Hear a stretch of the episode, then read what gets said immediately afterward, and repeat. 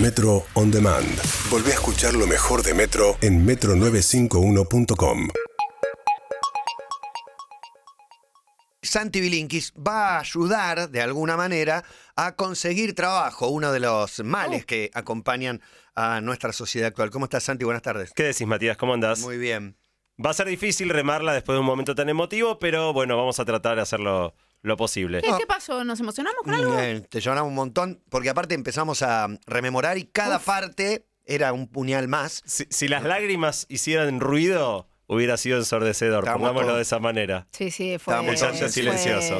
Pero no, te digo, eh, es muy interesante buscarle un sentido práctico también a, a esta idea de cómo hago para conseguir un laburo, porque el que no lo tiene a veces se bajonea, lo primero que piensa es que no lo va a conseguir nunca más y todas esas cosas. Totalmente. Vos sabés que las dos primeras columnas que hicimos este año fueron acerca de cómo validar tu idea o cómo arrancar un emprendimiento. Pero la realidad es que la gran mayoría de la gente no trabaja por cuenta propia. No, no tiene un Eh, emprendimiento o una Y, idea. y por más que fantasee, probablemente nunca lo tenga. Eh, hice una encuesta preparando esta columna, contestaron más de 2.000 personas y solo 18% trabaja por cuenta propia. O sea, 82% de la gente trabaja en relación de dependencia. Eh, y entonces el problema que afecta a la mayoría de la gente no es tanto cómo armar un proyecto, sino cómo conseguir laburo. De los que respondieron de estas 2.000 personas, 10% está desempleada, 10,3%, dio bastante parejo con lo que son las estadísticas eh, Sí, nacionales. Pero aparte de ese 10%, 33% está trabajando, pero le gustaría cambiar de laburo. O sea, gente que si bien tiene trabajo está pensando en, O sea, que ya casi en un la cambio. mitad, un 43. Claro, y te, y te agrego 4% más que está subempleado, o sea, tiene trabajo pero trabaja menos de lo que le gustaría. Con eso estamos al filo de que la mitad de las personas están en este momento en una situación de búsqueda, ya sea por no tener, por querer tener más o por querer tener por algo querer distinto cambiar. de lo que tienen, exactamente. Es interesante, igual hablando un poquito de desempleo, el desempleo es más alto, el, el más alto de todos es entre los que están entre 20 y 30 años, Eh, ahí llega casi al 20%. Y eh, también es el donde hay un mayor porcentaje de gente buscando. Ahí pasa del 50% de las personas buscando laburo entre 20 y 30. Eh, y el desempleo más bajo es en, en los que tienen entre 30 y 40, en el 9%. Y después vuelve a subir los mayores de 60, que se va de nuevo casi al, al 20%. Bueno, las próximas dos columnas vamos a tratar de ayudar a este 50%. Hoy vamos a hablar de cómo prepararse para buscar. Y en dos semanas vamos a hablar de cómo realizar concretamente la búsqueda. La primera cosa importante para decir es que buscar trabajo es un trabajo. Sí, claro. Eh, es un trabajo Y el peor. es un trabajo difícil, Hay es que un trabajo que muchas veces es muy tiempo. estresante, pero es importante tomarlo como un trabajo, por esto que decías vos recién Matías a la pasada, que es que muchas veces sentir que no tenés trabajo es algo que te bajonea mucho. Y en definitiva, tomar la búsqueda como un trabajo es un buen antídoto para estar activo, para mantenerte activo. Eh, y es importante encarar la búsqueda como un trabajo. Un trabajo tiene horario, un trabajo tiene una rutina, un trabajo no es que cuando tengo un rato lo hago. Eh, en definitiva, es muy importante tomarse el proceso de búsqueda como algo donde te tenés que poner horarios, tenés que trabajar todos los días en, en el proceso. Ahora vamos a charlar un poco eh, haciendo qué cosas. Y si estás desempleado, es un trabajo full time. Podés realmente dedicarle todo tu tiempo a ver cómo, cómo encararlo. En definitiva, eh, si, ya tenés trabajo y estás buscando cambiar de laburo, es un poco más fácil porque tenés la tranquilidad de que no estás sin ingreso y porque podés esperar un poco más a que aparezca una oportunidad ideal, pero también tenés menos tiempo que dedicar que la persona que está desempleada y se puede dedicar a full. Igual que decíamos respecto de los proyectos, no hay ningún método que te garantice el éxito, que seguro vas a conseguir, pero sí hay bastantes eh, métodos que te garantizan el fracaso, ¿no? Que si no seguís ciertas pautas, todo se te hace muchísimo más cuesta arriba. Entonces lo que vamos a tratar de hablar hoy un poco es cómo encarar esa búsqueda de un modo que, que te maximice las chances de, de conseguir. Obviamente, cuando el desempleo es más alto, es más difícil para todos, cuando es más bajo es más fácil, y las pero condiciones te dicen sí por dos pesos y decís, bueno, totalmente... Bueno, el, contexto obviamente habla de tus posibilidades, pero independientemente del contexto, Hay, una manera, por lo menos, de maximizar las chances propias. Eh, entonces decía, vamos a hablar de dos etapas. Hoy de la planificación y la preparación para la búsqueda y la sem- la- en dos semanas de, de la ejecución. Eh, la planificación tiene cinco etapas que vamos a ir cubriendo. Y la primera tiene que ver con un ejercicio de introspección, pensar un poco acerca de nosotros mismos. Eh, y en eso hay dos cosas importantes para pensar. La primera es qué te gusta. ¿Qué te gusta hacer? Eh, puede sonar obviedad, pero muchas veces uno no dedica demasiado tiempo a conectarse con, con qué es importante para uno.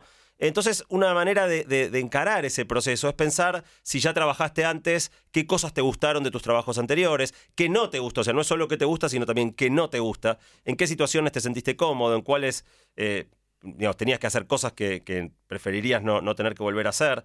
Eh, ¿qué, en definitiva, ¿qué, qué te mueve, qué te moviliza, en qué te gustaría trabajar? Eh, y es importante en esto agregar la visión externa. Algo que está bueno es preguntarle a algunas personas cercanas que te conozcan, que a la vez puedan ser honestas, digamos, sin compromisos. Jugar a la Play te gusta vos, pibe. Claro, bueno. Pero ¿dónde te ven más feliz? Eh, si es jugando, posiblemente sea jugando a la Play, pero también, bueno, ¿en qué contextos eh, vinculados al trabajo te ven más a gusto o en qué situaciones te vieron más a disgusto? Y algo para ir pensando también es si te interesa más el sector privado, el mundo de las empresas, el sector de las ONGs, que en general son trabajos más gratificantes, pero, pero eh, peor pagos. Y la segunda dimensión, aparte de qué te gusta, es en qué sos bueno. ¿En qué cosas sos, sos bueno? No se trata de ser un genio ni nada, digamos, pero en definitiva, ¿en qué te destacás más?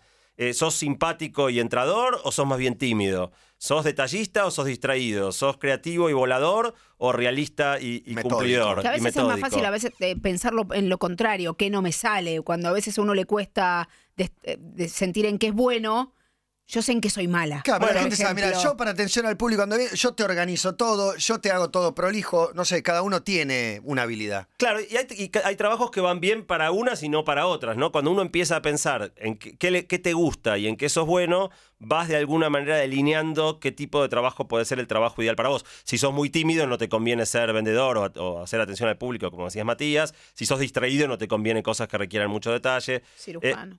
Eh, sí, ¿no? Eh, también en esto es muy importante tener la visión externa, preguntarle a otros eh, en qué te ven más fuerte, en qué te ven más débil. Eh, y después hay ciertas habilidades que son importantes en todos los trabajos, la puntualidad, la responsabilidad, etc. entender estas dos cosas, en qué sos bueno y qué te gusta, es un trabajo, digamos, es, una, es algo importante. Y la idea es hacer una listita. Vamos a hacer cinco listitas hoy que van a ser el punto de partida de, la- de lo que vamos a ver en la siguiente columna cuando salgamos concretamente a hacer la búsqueda. Una listita de cuáles son tus Qué fortalezas la listita para todo, ¿no? para todo, sobre todo porque después vamos a usar todo el material que se haya producido en esta etapa de preparación para lo que viene después, que es preparar el currículum, manejar entrevistas, toda la parte que uno piensa más concretamente cuando, cuando está haciendo una búsqueda de trabajo.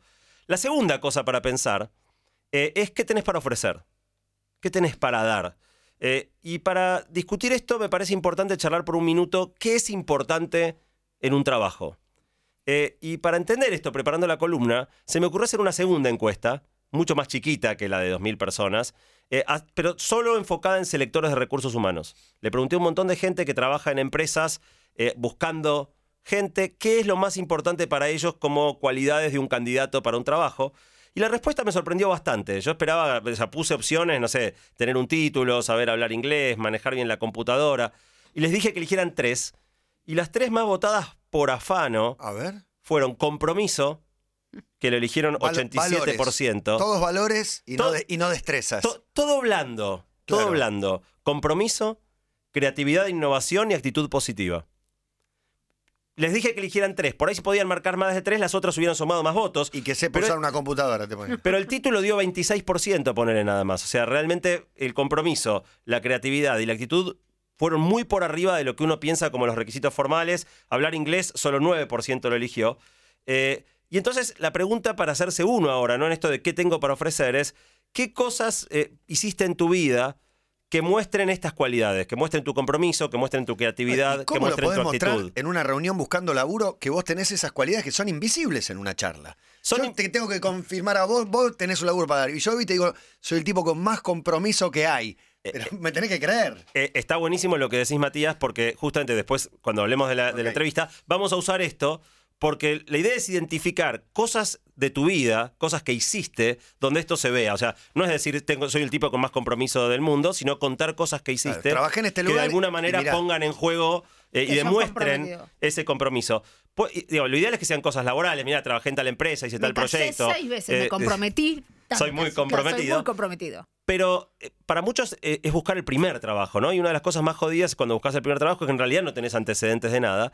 Y las únicas áreas en las cuales uno puede mostrar compromiso, creatividad o, actitud positiva no son en el ámbito del laburo. Por eso hay que hacer una lista de todas las cosas que hiciste en tu vida. Puede ser tocar en una banda de rock eh, y, digamos, si vos transmitís que se mataban ensayando, que se lo tomaban súper en serio, que, grabaron un demo, aunque sea de manera precaria, pero que laburaron hasta poder sacar un tema y que salga bien. eh, en todas las cosas que hagas, si dibujás bien, podés, no, digo, no, no hace falta ser un, un gran dibujante, pero si dibujás bien, Para la habla de tu de- creatividad. de la creatividad, claro. Eh, si, si jugás bien al fútbol y te tomabas muy en serio los entrenamientos, entonces, de alguna manera hay que pensar los, los, eh, los ladrillos, las cosas fundamentales de tu vida, cómo hablan de vos en relación a estas cualidades. Y después, por supuesto, también las cosas más formales, ¿no? Si, si estudiaste, si terminaste la secundaria, si empezaste una carrera, si la terminaste, si sabes algún idioma, si manejas la compu, todas esas cosas también.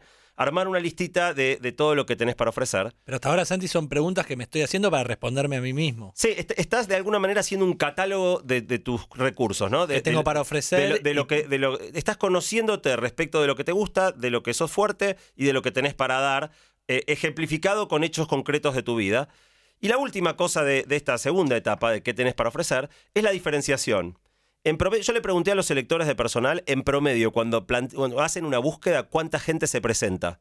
Las respuestas fueron muy variadas, pero el promedio dio 1.300. O sea que fíjate que cuando vos aplicás para un puesto, a veces hay una vacante, a veces hay más, pero igual, estás compitiendo contra más de mil personas. Entonces la otra cuestión es diferenciarse. ¿Qué hiciste en tu vida que de alguna manera sea un poco distinto, que te separe en algo de los otros 1.300 que se están presentando? De nuevo, no se trata de haber este, ganado una medalla olímpica eh, o, tener una historia increíble como la de Alexis. Pero de nuevo, si por ahí en un trabajo anterior eh, recibiste algún reconocimiento, si hiciste algún tipo de entrenamiento, si tuviste evaluaciones destacadas, si lideraste algún proyecto importante, ¿qué cosas hiciste, sean laborales o de nuevo? Podemos irnos este, a cosas que hayas hecho fuera del ámbito laboral, pero que en definitiva te, te recorten, te, te separen un poco de los otros 1.299 candidatos. Con esta lista terminada hay que guardarla bien porque la vamos a usar después. Eh, y pasamos a la tercera cuestión, que es ya empezar a pensar qué tipo de trabajo buscar, cuál es el trabajo ideal para nosotros. Obviamente soy consciente de que la mayoría de las personas no pueden elegir, es una aspiración el trabajo ideal, la mayoría de la gente tiene que conformarse con lo que puede conseguir, pero igual vale la pena preguntarse cuál sería el mejor trabajo, el trabajo ideal para vos, porque aun cuando tengas que por ahí tomar algo que no sea exactamente el ideal, a- hay una frase que a mí me gusta mucho que dijo el filósofo Séneca, que es ningún viento es favorable para el que no sabe a dónde va. Entonces, cuando vos de alguna manera tenés una idea de a dónde querés llegar, por lo menos, si bien no tengas el trabajo perfecto, sabés si te estás alejando, si te estás acercando, sabés a dónde aspirás a llegar. Para pensar cuál es ese trabajo ideal, eh, hay que pensar un poco qué tipo de organización, las empresas, las ONGs varían mucho unas con otras. Entonces pensar un poco qué es lo importante para vos, qué buscas en un lugar de laburo. Pueden ser cosas como el ambiente laboral, puede ser el sueldo, pueden ser las oportunidades de crecimiento, el horario, la ubicación, eh, la posibilidad de trabajar eh, remoto desde tu casa, cuán divertida sea la tarea, cuánto impacto tenga tu rol, cuánto impacto tiene la empresa. Hay montones de cosas y no hay una receta. Cada uno sabe qué es lo más importante para sí mismo. Pensar un poquito qué es importante para vos en el lugar de laburo eh, es otro paso. eh, que tiene que ver con qué es importante para vos en la vida, ¿no? ¿Sos una persona que prefiere estar bajo mucha presión y tener un desafío enorme? ¿O preferís terminar a las seis y estar tranquilo los fines de semana Sí, y sí, tuviste disfrutarlos? familia y querés Eh, estar más con tu familia, entonces que el trabajo sea de un horario que no te requiera horas extras. O, o por ahí lo estás combinando con estudios y entonces la ubicación se te hace importante porque si no perdés demasiado tiempo viajando y no podés complementarlo bien con lo que estés estudiando.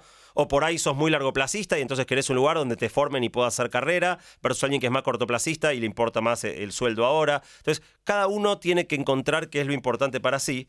Eh, en la encuesta le pregunté a la gente qué era para, para, qué era para ellos lo más importante eh, en un laburo. Lo que dio más importante es la oportunidad de crecimiento. 32% de las Qué personas bueno. mencionaron oportunidades de crecimiento. Segundo, el sueldo, 21. Tercero, el ambiente de laburo.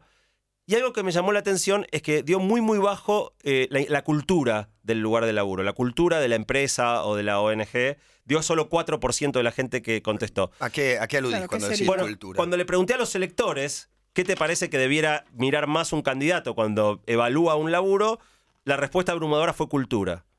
¿Cuán bien encaja la persona con el estilo, eh, que eh, eh, de la, man- la manera en la que funciona esa organización? Quizá lo más difícil de esto es que tenemos pocos datos desde afuera para saber cómo es la cultura de una empresa X, ¿no?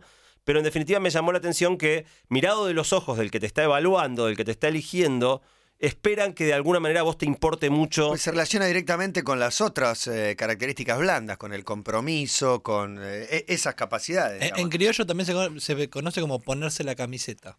Que para mí una- pero no para es mí una frase. Un emprendimiento de tres personas que una mega empresa multinacional. ¿Qué camiseta es la que me estoy poniendo? Tenés que No, entender pero para mí, entre las multinacionales hay una variedad enorme. O sea, por ejemplo, hay empresas que son súper estructuradas y llenas de procesos y rígidas, y otras que son súper desestructuradas, flexibles, pero te cargan mucho más de responsabilidad o están mucho menos delimitados los roles. Hay algunas que son muy verticalistas y todas las decisiones vienen de arriba, y otras que son más de delegar y que las decisiones se tomen ¿A en eso se equipo llama la cultura? son todos aspectos de la cultura, digamos, del estilo de laburo. Hay algunas que son muy totémicas, ¿no? Donde vos reportás a un tipo y sos de su clan, y si ese tipo cae en desgracia, caen todos, y, y se hacen internas y se clavan cuchillos por la espalda, y otras que son mucho más, este, más tranquis.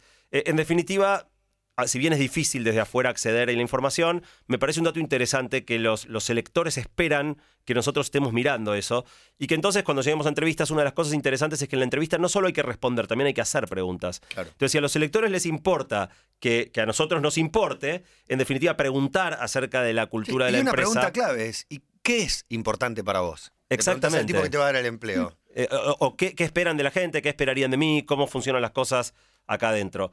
Eh, el resultado, de, en definitiva, eh, de todo este proceso de pensar cuál es el trabajo ideal para vos, debiera ser una lista de nuevo que tenga cuatro o cinco puestos en los que te imaginas que podrías trabajar y cuatro o cinco empresas que aspiracionalmente crees que podrían ser un, buen lugar para vos, que de alguna manera balanceen con lo anterior, con tus fortalezas, con tus gustos y tus características.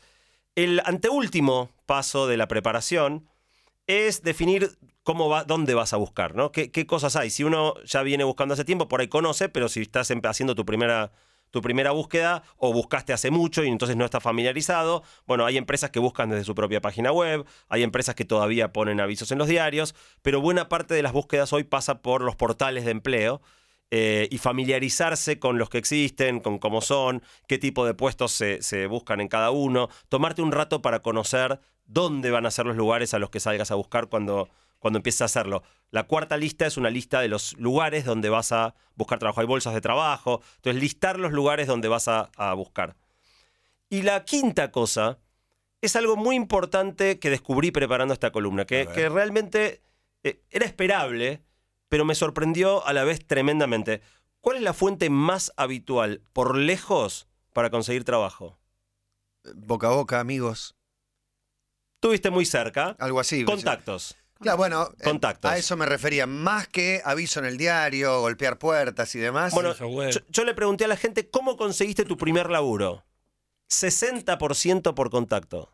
60% por Lo contacto. pasa es que el primer laburo es una trampa. Es esto. de me- yo lloraba, decía, me piden experiencia y es mi primer laburo. Nunca voy a tenerla. Jamás me van a dar un laburo entonces. To- totalmente. Por eso les pregunté también cómo conseguiste el último laburo. Y 50% fue por contactos. O sea que en los contactos obviamente son más importantes en el primer laburo que en los siguientes.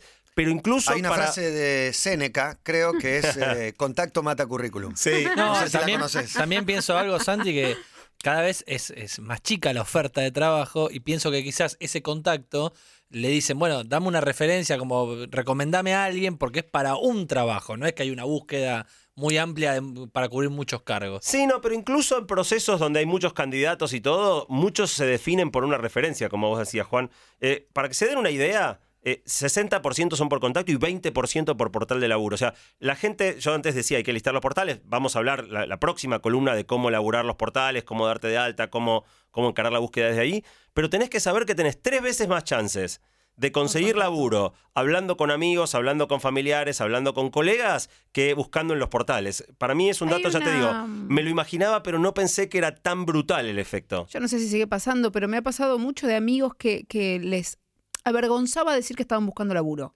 Digo, que hay como una cosa de no, no quiero. Y yo le decía, pero con tal, o sea, a mí enterarme que estás buscando laburo, escucho de alguien, en Facebook se ve mucho, che, estoy necesitando un traductor de inglés, ponele. Y empezás a ver cómo todos empiezan a etiquetar amigos que son traductores de inglés, que eso es contactos por una página, Y- obviamente. Eh, está buenísimo. Sí, Juan. No, sí. perdón, y por suerte o mala suerte, cada vez veo más en, en Twitter, por ejemplo, gente que dice. Che, estoy buscando laburo, por favor, si pueden retuitearlo simplemente y dejan un perfil, un, un currículum de su laburo abierto a un montón Sí, de obvio. posibilidades. Mira, ah, está buenísimo lo que mencionan porque, en definitiva, es, eh, es genial sacar un poco el estigma, ¿no? Sobre todo en una sociedad que tiene un desempleo alto, no, es ningún, no, no, no habla mal de vos para nada estar sin trabajo, pero, pero lo que no está bueno es buscar al voleo. O sea, vos pones un, un- un- un- en Twitter y sí, bueno, los, tus seguidores, algunos serán amigos, otros este, conocidos, pero en definitiva, la clave de los contactos es que son uno a uno. La clave de los contactos es la calidad de la relación que estableces con la persona, porque en definitiva lo que está en juego es una recomendación. Y uno solo recomienda a alguien que tenés, que, que es bastante cercano, digamos, que, que sabes que no te va a hacer quedar mal y o que cosas te conoces dañan suficiente. más que recomendar a alguien que se mandó una cagada grande. Totalmente porque pones en juego tu propia reputación. Eh, entonces es fundamental eh, trabajar para desarrollar nuestra red de contactos. Eh, en otros países, pienso sobre todo Estados Unidos, es como que esto ya te lo, te lo enseñan en la secundaria, te lo enseñan los que hacen universidad. Hay como una cosa, si querés, hasta un poco... Como medio falsa, ¿no? Que vos todo el tiempo sentís que eh, es mi amigo. O, o- o claro, o, o- o es- o quiere, me Y quiere de una sociedad contacto. tan individualista, ¿no? Con vínculos un poco más fríos que los nuestros, suena, Eh, para nosotros es raro. La gente va a las reuniones y enseguida está intercambiando tarjetas y a vos a qué te dedicas. Y tal vez el extremo, eh, lo de Estados Unidos es un poco extremo, pero acá somos el extremo contrario. Yo creo que acá hay como mucho prurito de, o, desconocimiento y la gente no labura suficiente la construcción de su red de contactos. Tu red de contactos es lo que se llama el capital social, en definitiva. Y es más importante para conseguir laburo que todas las cosas que, hemos mencionado a- hasta ahora. Eh, hay eh, una de las cosas que pregunté eh, a los selectores, a la gente le pregunté qué redes sociales usaba. Eh, los, los resultados fueron bastante obvios, pero yo estaba buscando una cosa. La gente usa mucho Facebook, mucho Twitter, muchísimo Instagram y ni hablar WhatsApp. Todos usan WhatsApp. Eh, pero la red más importante para buscar laburo solo la usa el 22% de las LinkedIn. personas y solo 1% la usa mucho, que es LinkedIn. Cuando le pregunté a los selectores cuán importante es para vos que un candidato use tal red, Facebook 0%. Instagram 0%, Twitter 4%, WhatsApp 30%, LinkedIn 78% lo consideró muy importante y Muchacho, ábranse 91%. un LinkedIn, viejo. Bueno, ya, 100%, empecemos por ahí. 100%, sobre todo porque, digo, no es que te van a ir a buscar, pero ahí es donde eh, cristalizás los contactos o de alguna manera No, armás tu mal red. te puede arruinar una posibilidad de trabajo, pero ahí están. Bueno, ahí hay. en la próxima vamos a hablar de cómo armar el perfil en, en- en las redes, que en el fondo se parece bastante a armar un currículum. Perdón, eh, una cosita quiero de eso que estabas Dale. diciendo, de, que decías que cuánto le importa que usen Instagram cero. Puede jugarte en contra también, ¿no? Eh, esas redes sociales, digo, hay una investigación de qué pone en Facebook, qué pone en Y yo te Instagram. chequeo, yo te chequeo. Absolutamente. antes. Absolutamente. La misma foto. Por por eso uno tiene que también saber usar los, los filtros de privacidad, ¿no? Uno cuando Claro. comparte en una red como Facebook, vos podés mostrárselo a toda la humanidad, un, po- un- un- un posteo público, o podés mostrárselo A tus un círculo, a tus amigos. Digo, si estás poniendo una foto este, muerto de risa en el Olapalooza, eh, por ahí para un laburo en una de esas no te suma tanto. Eh, uno tiene que Sí, elegir qué la vez que me comparte emborraché uno. con Claro, amigos, sí, Por es eso muy divertido en tu núcleo, pero el que está pero el que está evaluándote para un laburo, en una de esas te, te resta algunos puntos. Eh, un dato importante, eh, en los chicos más jóvenes cada vez se usa menos el mail. Sí, ya no va más. no va más, pero para las empresas sigue yendo. Sí. Con, lo, con lo cual, para muchos pibes, sobre todo que están haciendo la búsqueda del primer laburo, eh, la comunicación de la empresa es por mail y a veces no ven a tiempo lo- o, o no tienen mail y eso te, te resta un montón de puntos o no lo miran con regularidad. Si estás buscando laburo, tenés que abrirte un LinkedIn y tenés que abrirte una Sí, cuenta de mail. Una cuenta seria, no le Oh, es- pongas. es, como Eh, ponerle camisa y corbata a un pibe de 18 años. Sí, no, Casi no- puede ser pichicuchi19 claro, arroba. Dale, dale, sí, ponele, sí, no, tiene que ser algo un poquito. Y, y va a ser en la próxima columna, pero la foto del currículum. Que no sea esa, viste, que estás ahí con, la, no. con la Quilmes en la mano de Marco López. Por favor. Vos sabés que hay mucha discusión, lo vamos a hablar la próxima, pero hay mucha discusión si poner o no poner foto en el currículum y a diferentes eh, empresas le gustan diferentes cosas. Hoy con esta tendencia de que en definitiva no debiera evaluarse, o sea, viste que hasta, ni siquiera en teoría tendrías que poner eh, el, el- El el sexo sexo. o el género. Exacto, deberían Así que por otra cosa. es, es- es todo un tema controvertido que hacer con, con la foto. Pero bueno, volviendo al tema de, de- que, mencionabas vos, Male, recién, es muy importante no mandar al voleo. No sé si a ustedes les pasa, a mí me pasa bastante que recibo mails o, contactos en redes sociales de gente desconocida que me dice, che, mirá, estoy buscando y yo no los conozco. Y la verdad es que es muy poco lo que uno puede hacer por una persona que no conoce, no te jugarías a hacer una recomendación, a lo sumo reenvías el mail a algún lado. Eh, lo, lo importante entonces es tejer estas relaciones primero y que cuando vos vas a contactar a alguien, porque al final del día tu mejor chance de conseguir va a ser por los envíos que hagas a tus contactos, eh, sea alguien a quien ya conoces, que tenés algún grado de vínculo, no tiene por qué ser un amigo muy cercano. eh, le pregunté a la gente eh, esto de, que 60% consiguió por contacto, quién era ese contacto, y la mayoría son familiares, o sea que en el fondo es tu círculo más íntimo, en segundo lugar amigos, pero después aparecen compañeros de laburo, vecinos, eh, profesores de la facultad, compañeros de estudios. Eh, de manera que todo e- ese círculo es un círculo a, tener bien manejado. Un dato interesante, por ejemplo, si vas a una. muchas veces te entrevistan consultoras, si vas a una consultora, trata de quedarte con los datos del consultor y establecer una relación más allá de esta búsqueda puntual con los que sabes que hacen búsquedas periódicamente. Eh, en LinkedIn uno puede ver eh, qué empresas trabajan, qué personas trabajan en qué empresa. Entonces, vos, por ejemplo, si tenés estas cinco empresas que elegiste, podés buscar y, y contactar a personas que trabajen en esas empresas y tratar de establecer una relación. Si no los conocés, no les pidas nada, no le vas a mandar un mensajito de nuevo a un desconocido diciendo, che, quiero laburo en tu empresa. Pero sí, mira, la verdad que estoy evaluando posiciones, laburás en un lugar que a mí me interesa mucho, por ahí me podés contar un poco cómo es el ambiente ahí eh, y de alguna manera ir construyendo esos vínculos. Eh, siempre, incluso en una búsqueda con miles de candidatos, es mejor llegar recomendado, no por acomodo, sino justamente porque la clave es la confianza. Digamos, la gran, la gran dificultad o la gran apuesta de alguien que contrata a alguien es depositar confianza, responsabilidad en una persona que conoces relativamente poco y que un tercero te dé una recomendación es absolutamente clave. La reputación es muy lenta de construir y muy fácil de romper, por eso uno tiene que ser muy cuidadoso con quién recomienda, pero también con cómo uno, uno se, ma- se maneja. Eh, y en definitiva, estas son todas cosas, tanto la diferenciación, cómo te vas a diferenciar de los otros 1300, como la construcción de tu red de contactos, que está buenísimo hacerla cuando no estás buscando laburo. O sea, desde chico. Claro. Para mí estaría genial que a los chicos ya les enseñen desde chicos que, bueno, pensá cómo te vas a diferenciar, vas a estar en un mercado de laburo que va a ser súper competitivo, qué cosas podés hacer distinto y cómo podés ir tejiendo tus, tus redes eh, para cuando lo necesites más adelante. Eh, para terminar, entonces, hacete una listita de cuáles son los contactos fundamentales que tenés entre familiares, amigos, colegas, para cuando venga la próxima parte, que en definitiva va a ser empezar concretamente la búsqueda.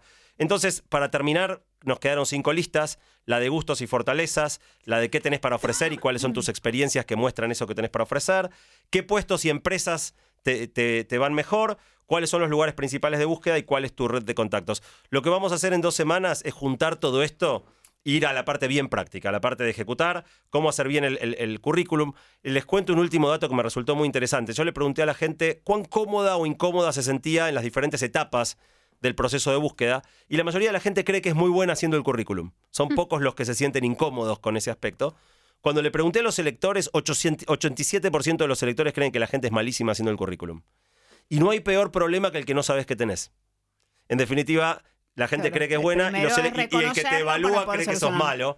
Así que vamos a hablar de cómo... cómo Y, Está bueno, y después bueno. hablemos de la mentira en el currículum, por favor. ¿eh? Está previsto. Está previsto el es tema de la vínculo, mentira. me parece, establecido por la, por la- Vos no sabés qué espera el otro y el otro no sabe qué le vas a dar. O sea, va a haber asimetrías todo el tiempo, es inevitable. Totalmente, por eso vamos a tratar de achicarlas lo más posible. Entonces vamos a hablar cómo hacer el currículum, cómo hacer el envío, el seguimiento, cómo manejar las entrevistas, que es otro temón, psicotécnicos, la negociación de sueldo, Uh, que es uno de los temas que a la gente qué le pone los pelos de punta, y finalmente hablar un poquito de cómo manejar los primeros días en un nuevo, en un nuevo trabajo. ¿Esto cuándo lo hacemos, En Santi dos semanas. En dos semanas vuelve Santi Bilinki, nos encargaremos de anunciar y avisar que tenemos una guía práctica para tratar de ayudarte a encarar y conseguir un nuevo trabajo. Gracias, Santi. Así será. Metro On Demand. Volvé a escuchar lo mejor de Metro en metro951.com.